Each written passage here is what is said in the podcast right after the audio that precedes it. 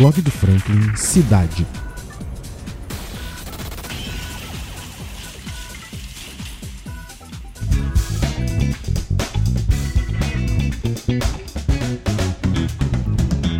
E hoje a conversa é com um representante de uma das secretarias mais importantes em casos como esse. O professor Rafael é o responsável pela cadeira da Secretaria de Assistência Social da cidade e ele gentilmente deu uma palavra com o blog a respeito da postura da secretaria frente a esse problema que a cidade vem passando. Confira o que ele disse a seguir.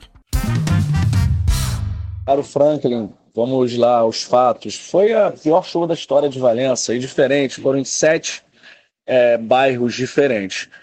E nós, no carnaval, a gente mobilizou 20% de todo efetivo dos funcionários da assistência social.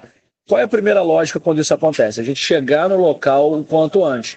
Então, em menos de duas horas, a nossa equipe chegou aos locais.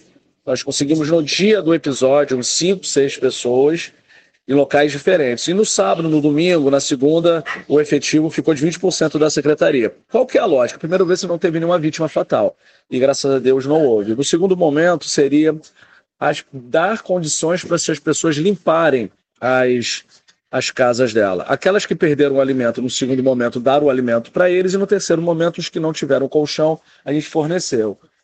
A grande dificuldade são ter os, os insumos que nós tínhamos, mas o fornecedor nos dá no domingo, numa segunda-feira de carnaval. Isso aí foi o nosso grande desafio.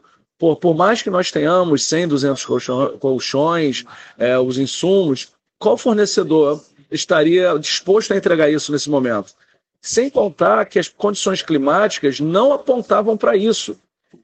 E aí eu quero aproveitar fazer um registro dos funcionários da assistência social do prefeito que prontamente nos pediu que, que interrompêssemos tudo e a importância de termos um deputado na cidade. O deputado André Correia fez contato com os secretários de Estado e do governador, e que, que pese, foram os únicos que nos deram apoio nesse momento. Infelizmente, no momento que a gente viu uma corrente de solidariedade, nós observamos é, pessoas maldosas querendo é, se aproveitar da situação para fazer política partidária. Isso é muito grave. E não se há de ver culpados e sim de estender a mão para aquelas pessoas que mais necessitavam. E assim nós fizemos. Então, Franklin, eu posso te, te, te assegurar: 90, 96% das pessoas, 96% a gente está falando de 120 a 125 pessoas que foram atingidas, o poder público esteve lá. O que, que a assistência social entra nesse momento? Documentação, quem perdeu a documentação, kit de limpeza, de higiene, a cesta básica e o colchão materiais de bem permanente, que é, é, é geladeira, armário, freezer, não, existe uma legalidade para tal, porque isso é uma coisa permanente, uma coisa de ordem pessoal. E isso a gente tem visto uma corrente de solidariedade muito grande.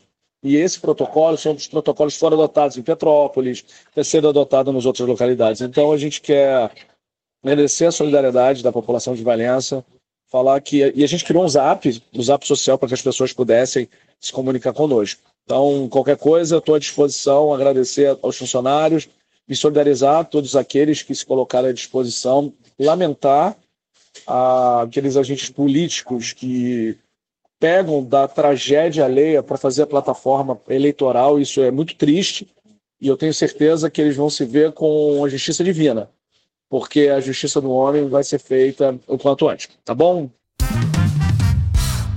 Bom, esse foi o professor Rafael, nosso secretário de Assistência Social. E para ficar por dentro de tudo que vem acontecendo na política e cultura da cidade, é só ficar ligado aqui no blog. Valeu!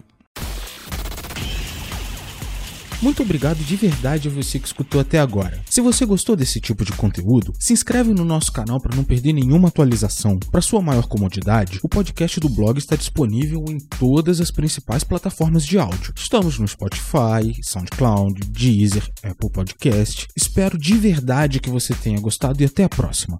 Valeu!